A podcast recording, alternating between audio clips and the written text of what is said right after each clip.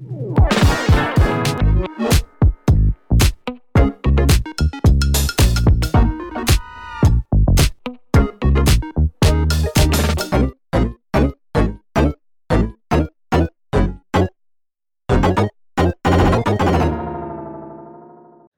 迎收听陶迪说，我是陶迪。今天是我们节目全新改版的第一集，用全新的片头音乐跟大家问好，希望大家喜欢。那因为之前有很多的粉丝反映说，诶，有时候是陶迪讲，有时候是麻太讲。那有一些人可能比较喜欢我讲一些房地产的主题，但是也有一些人是喜欢听麻太的心灵成长。好，所以我们把节目重新做了一个定位之后呢，接下来我们会让大家更清楚的知道，呃，今天这一集是陶迪讲还是麻太讲？我们用不同的节目单元来做区分，让大家可以更容易找到你想要听的主题。但如果你是两个人讲，不管谁讲，你都很喜欢听的话，我们会更爱你，好不好？好，那今天的陶迪说，想要跟大家聊一聊买房这件事情。好，因为谈到买房呢，其实我一直都比较喜欢聊的是心态跟怎么样去思考，呃，买房这件事情，而不是去讲一些比较呃趋势性或者是新闻方面政策类的问题。哈，好，那今天我想要聊的就是，呃，我自己的一个买房策略是怎么样去制定的。我们常常听到有人说“先求有，再求好”，这句话对我来讲的定义是。先上车再说，什么意思呢？就是如果哈，你跟我一样是住在台北市，那我想大家都会有一个共同的心得，就是我们在台北如果想要买房，一定会变得眼高手低。那这个眼高手低呢，通常不是我们自愿的，而是被迫的。也就是说，我们喜欢的房子通常都买不起，然后我们买得起的，通常都看不上眼。大概会是这个样子。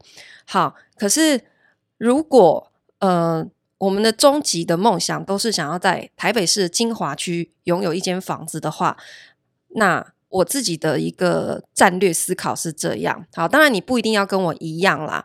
我自己的心态是说，嗯，台北市对我来讲，它的居住环境目前为止我还是非常喜欢的。好，因为毕竟。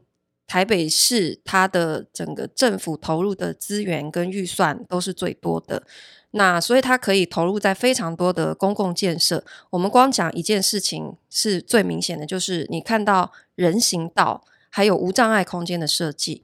哈，因为我最近花蛮多时间在台南，啊，我我又到台南了，所以呢，这件事情非常的有感觉。呃，台南的整个交通跟人行的一个路权。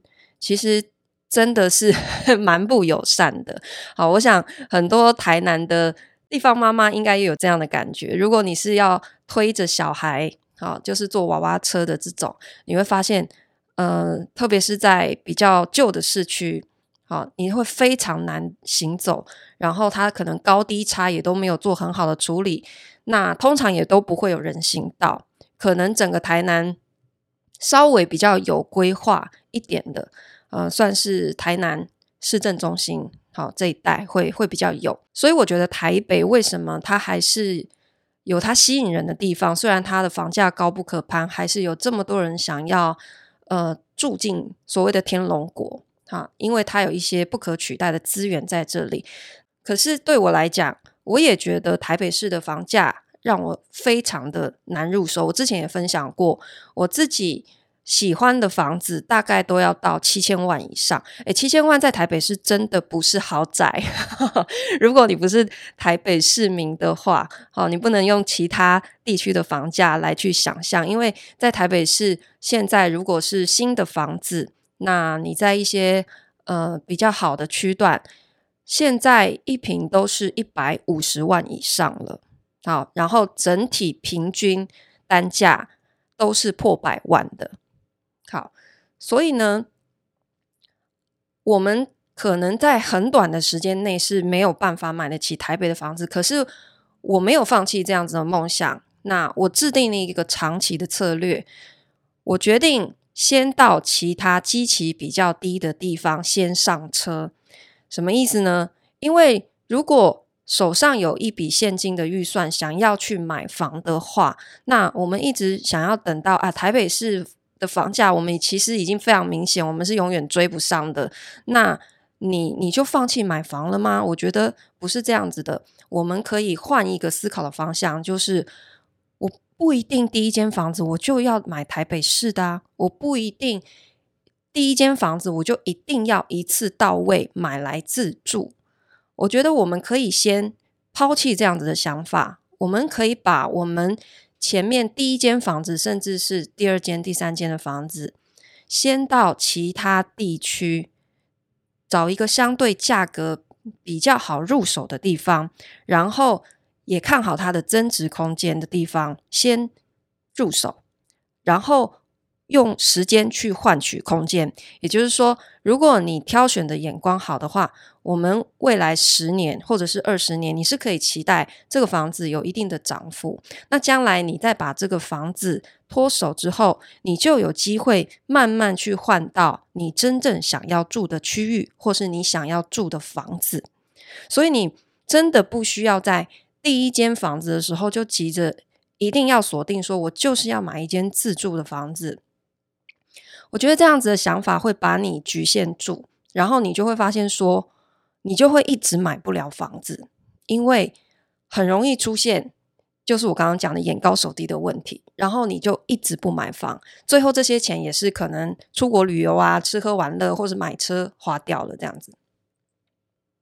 好，所以如果我们先把买房这件事情看待成是一个自产的手段，我们不要先求一定要自住。好，那这个时候你就会发现你的选择多了很多了。你不一定要买在台北市，你可以在其他相对它的房价基期比较低的地方，你你现在的财力可以入手的地方先买起来。好，那在这段期间，你可以用租金去养它。所以我这样子的想法，于是我开始在台北市以外的地方。在考虑说，诶，有哪个区域是我觉得值得入手的地方？好，那我自己的选择是台南。好，原因是什么呢？呃，因为我在看台湾整个，特别是我们的六都加新竹县市这些地方，很明显，台南它的房价还是在相对比较便宜的一个一个价格带。好。这个就是叫做基期低，好，可是呢，它的增值潜力却是排名很前面的。好，那加上台南，我去过很多次，我觉得它本身也是一个宜居的地方，所以就算很久的将来，我没有要住在台北市。那我在台南买的房子，我也是有可能考虑，我就搬到台南去住的。所以这样子的选择可以让我比较保有一些弹性，进可攻，退可守。好，就是也许将来我想要定居在台南，OK，那也可以，我就住在我的买的这个房子里。可是如果将来我还是决定要留在台北市的话，那么我有机会。用这个房子，或者是这些房子，哈，因为我讲不止一间嘛，好，然后慢慢去换到我心目中最理想、想要自住的房子，在台北这样子。好，可是到底要买台南的哪里呢？我是这样子思考的：我到一个陌生城市去看房的时候呢，我一定是先呃，在网络上先做好功课，了解哪一些新兴的从化区是现在讨论度比较高的，然后。这个城市的旧市区，好，或就是当地人认知的他们原来的一个生活圈，大概是在哪哪些范围？好，然后我会锁定几个比较有兴趣的区，接着我就开车先去周边绕，我先看看这里的街景是什么样子，你就可以大概感受出这里大概是。呃，比较像是比较清幽的住宅区，还是它很明显商业气息很浓厚？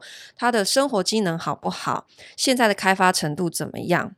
好，所以你可以大概先从街景来判断你喜不喜欢这一带的居住环境。我自己是这样子的。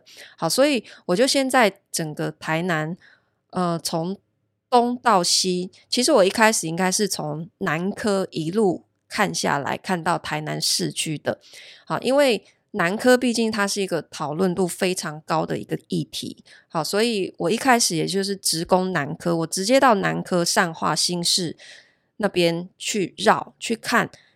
诶，很多投资客都说要投资善化、投资新市，我就真的去当地看。好，其实那一带到现在，你会发现其实几乎还是没有生活机能可言。好，可能方圆十公里以内只有一家 Seven Eleven。好，那所以你就可以想象它这里的一个发展的程度，其实它可能只是部分。在南科上班的人，他会选择为了方便在这里买房。可是你一定要考虑，你买了这个房子之后，将来它容不容易脱手？好，我们买每一间房子，不管你是要自住还是自产或投资，你一定都要先先想好这个房子将来如果你要卖，它容不容易脱手？好，那容不容易脱手？你要思考就是这个房子的区段。是不是符合大多数人的一个买房需求？好，那所以我的思考是这样，就是说我会跟当地的代销或者是中介，甚至是当地的朋友，大量的去聊房子的事情。你们怎么思考？如果你要买房，你会买哪里？好，所以其实我后来总结出一个心得，就是说南科人究竟。他会在哪里买房？好，其实关键是跟他的职位有很大的关系。好，因为呢，我当时在台南的时候，有非常多人都说南科人怎么可能在市区买房？好，我为了验证这件事情，我就做了非常多的市场调查。好，得出的答案就是，如果他今天是一个高阶主管，他的上下班时间是弹性的，那么。他就绝对不会买善化新市的房子，他会买市区，好，甚至是买到安平哦。因为现在整个台南市安平是一个呃非常重点打造出的一个生活区，因为它也是现在台南的市政中心。好，所以那边有非常多的新兴的大楼型的豪宅。好，这也是呃。外地比较高资产的族群，他会首选的一个地方，哈，好，就是除了东区以外，那东区现在其实是台南房价最贵的地方，好，其次其实就是另外一个豪宅集中区，就是在安平，所以你千万不要觉得南科人怎么可能买到安平，因为安平的区位相对比较南边，所以很多人会觉得离南科很远，所以不可能买到这里。其实真的有很多高阶主管，他是买到安平这个地方的。好，那所以在善化新市买房的南科人，他相对来讲，他会是收入没有那么高的，他的上下班时间是比较固定的，他必须在某一个时间点去打卡，所以他不想要住得太远。那这样子的人，他才会选择。居住在上化或者是新市，好，用这一点来去分辨的话，你就会知道说，如果你想要在房子脱手的时候找到一个买家的最大公约数，那么你就不应该选择市区以外的房子。至少我是这样，市区以外的房子我是绝对不会考虑的。好，如果你希望这个房子将来比较容易脱手，它又比较好有保值性的话。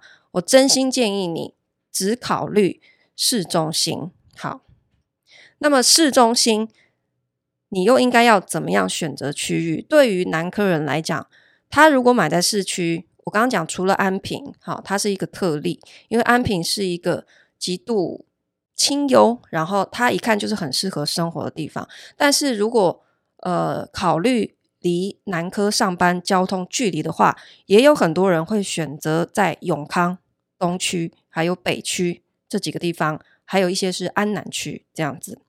好，所以如果你今天是要以投资自产的角度来讲的话，我也会比较建议这几个区域。好，那刚刚有提到安南区，我就要特别聊一下九分子，因为九分子是在过去两年。炒房炒得非常凶的地方，好，然后呢，九分子一个是一个完全新兴的一个重化区，它现在大概都还是荒烟蔓草一片，然后有蛮多的建案正在进行，但是还有更多的地还没有被开发。所以，如果你是在去年的时间入场的话，现在房市开始下行，那我觉得你将来要面对的就是可能会有很长一段时间。因为它后面陆续推出的建案量还非常的大，它的卖压会非常重。你如果是想作为一个个人卖家，你想要把你的这个二手房脱手的话，你直接面对的竞争就是建商，因为还有更多更多的案子，建商会陆续推出。好，那我去九分子看的时候是二零二零到二零二一年，好，二零二一年那个时候新案。预售屋每平就已经开到三十三万了，可是可能在半年、一年之前，这里只有一字头，大概是十八万上下，所以大概一年的时间就被涨到三十多万，这已经是我认为非常不可思议的一个价格。为什么？因为当时同样的一个时间，生活机能非常成熟的安平。也就大概是二十五万上下，而且我讲的是豪宅哦。当时豪宅均价是二十五到三十万而已，北区新的房子也只有三十万。好，在一个什么都没有、生活机能是零的从化区开到三十三万，我必须说，如果这个价格入手的话，一定会套牢非常多年。所以那个时候，我一到九分子看到这个情况跟这个价格，我立刻就放弃了这个区域。好。那么，我刚刚提的是说，如果你是考虑投资或自产的话，你应该怎么思考，选择什么样的地方？好，可是我刚刚好几次提到安平，那安平我认为它是一个比较偏向自住形态的一个区域，因为呢，如果你是考虑投资的话，我刚刚讲说你要考虑找到。潜在买家最大公约数，那安平也许不会是这么适合，因为我刚刚讲说，选择住在安平的人，他有可能是南科的高阶主管，好，然后是高资产的族群，那这些人他相对来讲不会是市场最大的一个公约数，好，所以自住还是投资，我们一直都是要去分开思考，然后考虑的。选择方向也都是不太一样的。好，那接下来我就分享说，我自己在呃安平这一区哈，因为我当时是也有抱持着自住的想法。好，那我也跟大家很老实的分享，以投资的角度来讲，我最后买的是北区。好，可是以自住来讲，我买的是安平。好，所以我在北区跟安平都有买房子。好，那。我分享一下，在安平区，很多人他一外地人呐、哈，一听到安平的话，对安平的印象都是，诶，那不是观光区吗？像什么安平古堡啊、亿载金城啊、树屋啊那些观光景点，哈，都是在安平，没有错。可是这一些观光景点，其实它是属于旧安平，哈，也就是说是属于比较北边的安平。那安平事实上以运河为界，它是分为北安平跟南安平的。那我们刚刚讲这些观光地区都是在北安平。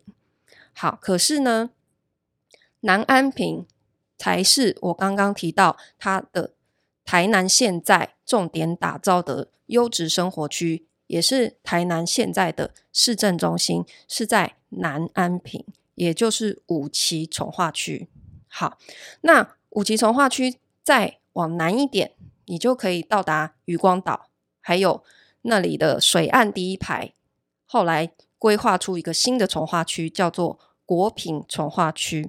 好，所以在整个南安平这边才是属于台南人真正生活的区域。好，观光客是在北安平。好，是两个完全不一样的景色的地方。好，所以如果你是考虑居住的话，不可能是在北安平，好，不是在观光区，而是在五期或者是国平重划区这两个地方。好，那么我到台南，当时我第一个看的区域其实就是国平重划区，因为呢，我是一个水岸控，也就是说我在找一个自住的房子的时候，我永远都考虑景观，因为我非常重视景观。好，那么摊开整个台湾西岸，如果要能够直接看到水岸、看到海的城市，然后这个地点又是要离市中心很近的，其实真的没有几个地方诶。所以往南去找的话，其实筛选下来大概只剩下台南安平，还有高雄的亚湾新区这两个地方。好，那我今天谈台南，不谈高雄。哈，好，所以呃，整个南部，如果你要直接在水岸第一排，然后这个房子本身又是属于市中心，大概就只有这两个地方。好，那所以呢，我为了想要追求水岸第一排，哈，第一个去看的案子就是国平的。远奏曲，远奏曲是台南知名的豪宅建商富力建设盖的房子。好，然后呢，我当时去看的时候，呃，它已经是成屋大概三年了。它是二零一八年的房子。好，可是呢，在二零一八到二零二一年的时候，这几年其实它都卖得很慢，卖得不太好。为什么呢？因为台南本地的买家其实大量的还是比较习惯住在透天型的房子里，尤其是豪宅。好，南部对于豪宅的定义还是比较偏向，它要有一个自己的土地，它要住透天。好，那大楼型的豪宅产品真的是比较后期才出现的。好，那是一直到我们呃二零二一年开始房价整个不停的飙涨之后，然后呢，大家才开始注意到，诶，大楼型的豪宅它有一些。景观上面的优势，好，所以国平从化区就忽然变得很热门了起来。所以在我去看的那个时候，二零到二零二一左右，那个时候其实它都还有蛮多的余屋的。它二零一八年就呃已经交屋了，可是它是预售就已经在卖，然后卖到成屋三年都还有余屋，你就知道它卖的有多多慢了哈。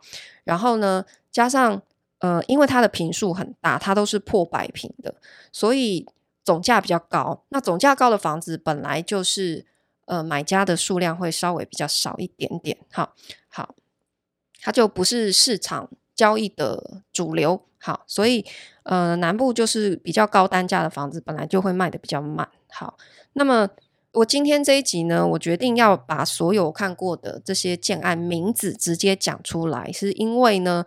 我觉得这样子比较好，帮助大家可以直接第一线的就去了解我对于每一个案子的判断。好，因为我之前在分享的时候比较保守啦，我都没有讲建案的名称，因为有时候是我觉得有些缺点，我觉得不好，那我就没有提建商的名字。好，可是还是会有很多人私讯来问。好，所以我今天就决定好全部梭哈公开好了。好，那因为我当时看完之后，我自己在我的脸书上也做了一个看房笔记的分享，哈，然后反应也蛮好的啦，所以我就觉得大家其实真的蛮想知道每一个案子的细节跟评价到底是怎么样。好，我在国平从化区看的第一个是远奏曲，然后呢，我也看了水月湾，好，这个是泰嘉建设，还有连上海棠，这个就是连上建设的房子，好，然后呢，呃。接下来我在五期的部分看了文华一品，好，还有其他的一些比较没有知名度那么高的哈，我就我就不提了。好，那远奏曲，我当时其实是呃脱离我原先希望看的坪数大小的，因为我没有需要这么大的房子，我一直锁定的都是全幢七十坪左右的，因为。扣掉公设比之后，大概室内有四十到五十坪，这对我来说就已经很大，已经很够了。好，可是因为那个时候水岸第一排最有名的就是就是它，所以我还是去看了。那也冲着富力，它是在地的知名建商之一。好，台南最有名的两个知名建商就是富力跟府都，这两个是嗯、台南豪宅型的。绩优建商，好，那就是大家一致公认最信任的两个牌子。好，但老实说，我看完远奏曲是非常失望的，因为呢，嗯、当时我得到的讯息就是，因为我每个建案都会非常详细的问他的功法，还有他的建材。好，那么圆奏曲相较于我其他看的同级的算是豪宅的这些案子来讲，它的用料好，还有它的格局都是最差的。所以我当时其实真的很不理解，为什么大家对于富力的评价这么高？我还是相信他是一个非常好的建商。那有可能只是远奏曲这个案子，他们是做这样子的规划。那我最不满意的部分是，因为它最值钱的景观就是朝南的看海的这一面，好，所以他为了要把海这个景切割给多户，好，然后呢，每一户又要。再切割成客厅，还有主卧都要有景观。这样切下来之后呢，结果就是它的客厅是狭长型的，面宽非常的窄。这是我最不喜欢的一种房型，因为我觉得如果你是号称百平以上的豪宅，它的气势应该是要从一进门的客厅就展现。所以我非常重视客厅的宽度。那这样子狭长型还会有个很大的问题，就是嗯、你。比较靠里面的地方，它就形成暗厅。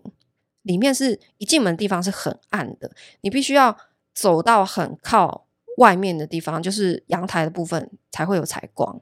好，再加上它的楼地板的厚度只有做十五公分，他们是建商自己销售的哈，销售人员是这样告诉我的。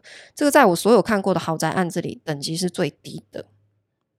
所以我当时看完圆奏曲之后，我就是。兴趣缺缺这样子，好，即使当时它的价格一瓶只有大概二十五万，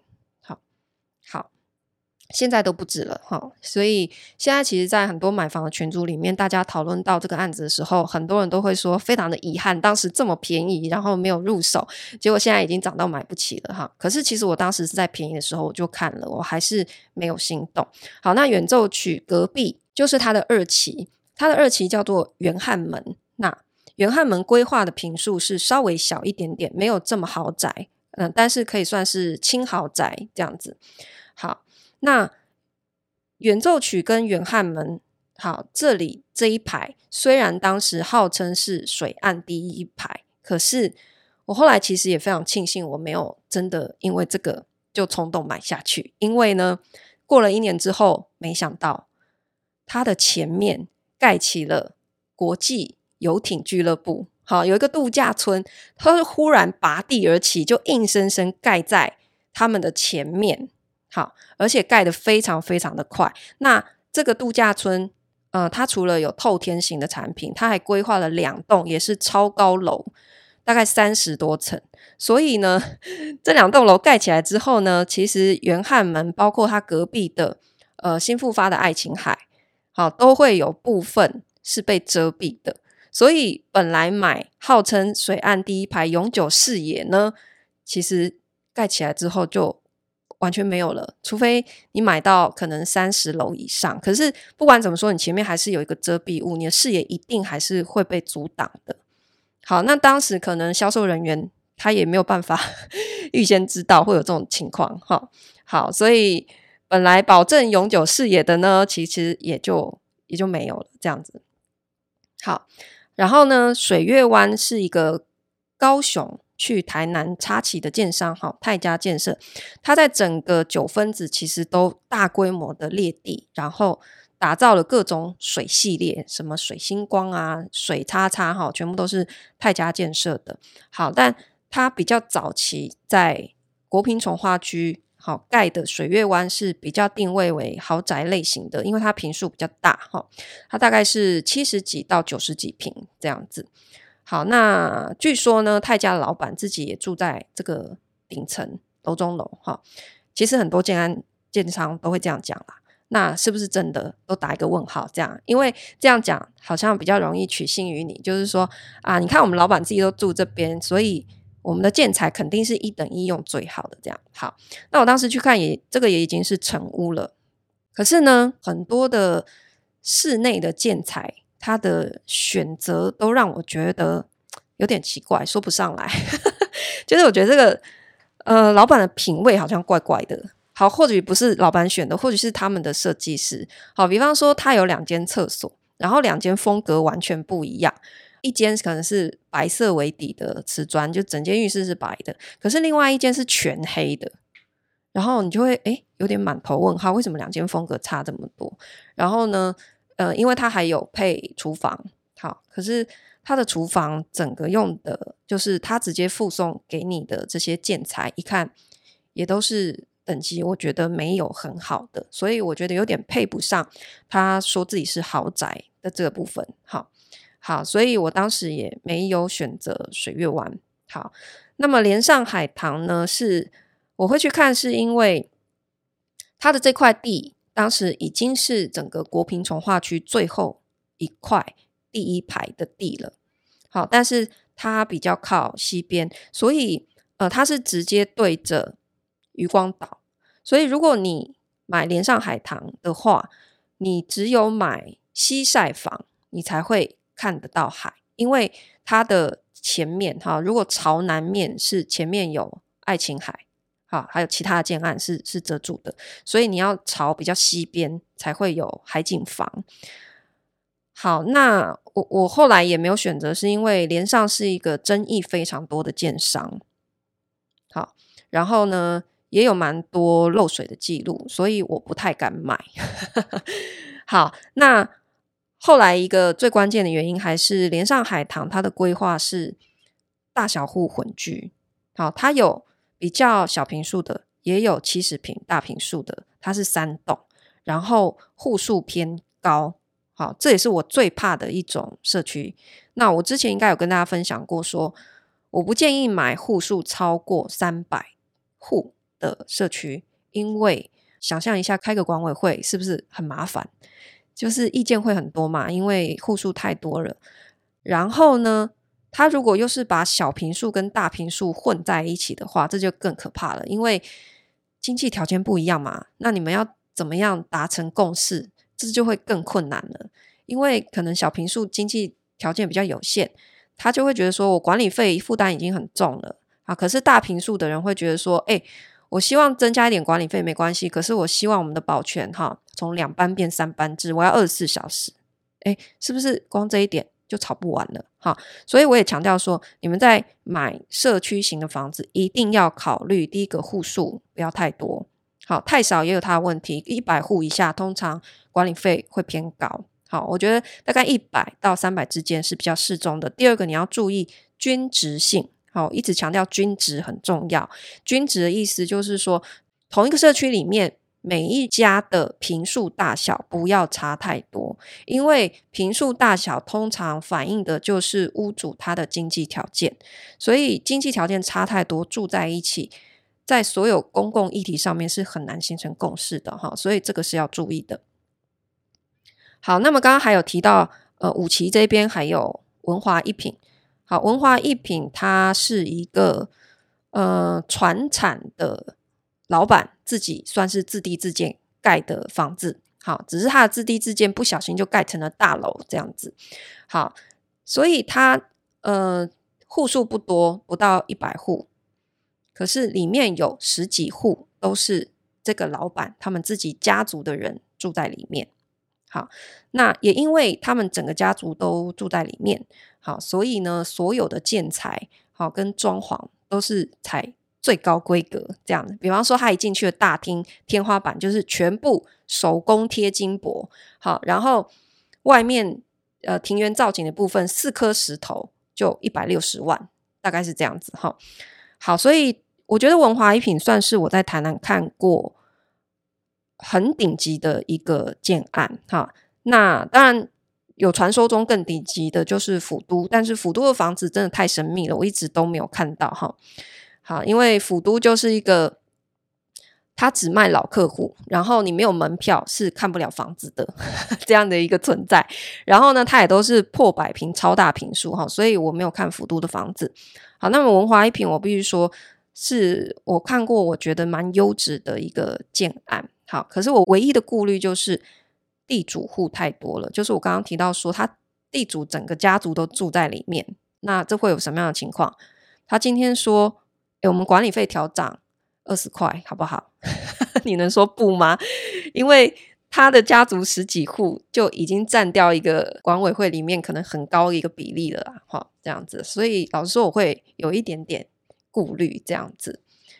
好，然后呢，这个建商他的本业是从事纺织的，但是呢，哎，台南的豪门呢，其实他们有一个所谓的义载帮，好，义载京城的义载，就是说他们的豪门他们会有点像是拜把兄弟这样子集结在一起，然后呢，他们的这个老板也是有插旗太子建设担任里面的董事这样子。好，所以如果你要说这个是太子建设的房子，好像。硬要打点擦边球也是可以这样解释啦，哈。但是我相信他的建材跟工法是用的还不错的。好，以上是我在安平区看了几个建案的一些分享。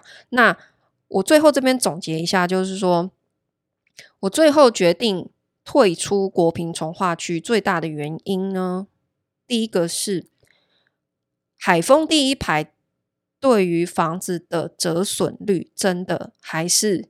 蛮高的，这个是大家一定要考虑的。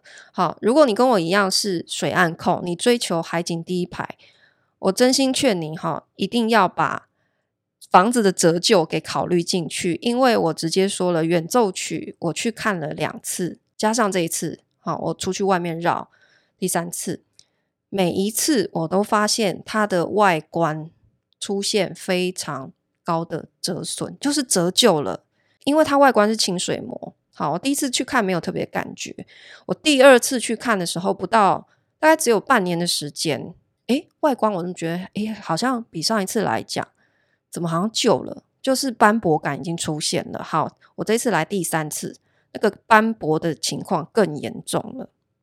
好，我相信这个是海风第一排非常大的副作用，所以你千万不要忽略哈，就是当然海景是无价的，可是。海风第一排对于房子的折损真的是蛮可怕的哈，所以这个是我第一点呃犹豫哈的原因，所以我当时一直没有办法下定决心要买国平的房子。好，但是第二个最后一根稻草是爱琴海的进驻，也就是豪宅型的房子隔壁呢，忽然出现了一个首购型的新复发的案子，然后也是。超多户数、超大型的一个建案，然后主打全部都是超小坪数的这样，那你就想啊，这样子它在国平本来整体规划来讲是一个相对清幽、比较偏向豪宅属性的区域，结果出现了一个这样子的建案，好，那你要想就是它一定会影响这一带的整体的居住品质，这个是必须要考虑的，所以也会连带这里的房价。也会受到影响。好，所以我决定退出国平重化区，我就退到五期去了。所以自住的房子哈，我最后是买在五期。好，我最后是买国泰的房子。好，以上是对于台南哈整个我自己怎么看待呃台南房市的一些观察跟分享。也因为我最近都待在台南啦，刚好有感而发，所以跟大家聊一聊。好，然后今天这一集最重要的是想要跟大家分享说，我们长期对于买房置产这件事情，其实是要有一个策略的哈，就是说，特别是你希望在北部哈买到一个自己很喜欢的自住的房子，可是你现在买不起，可是你可以有策略性的去规划。好先上车再说这个是我对于先求有再求好的定义一定可以离你的梦想越来越近。谢谢你收听今天的陶笛说我们下次见喽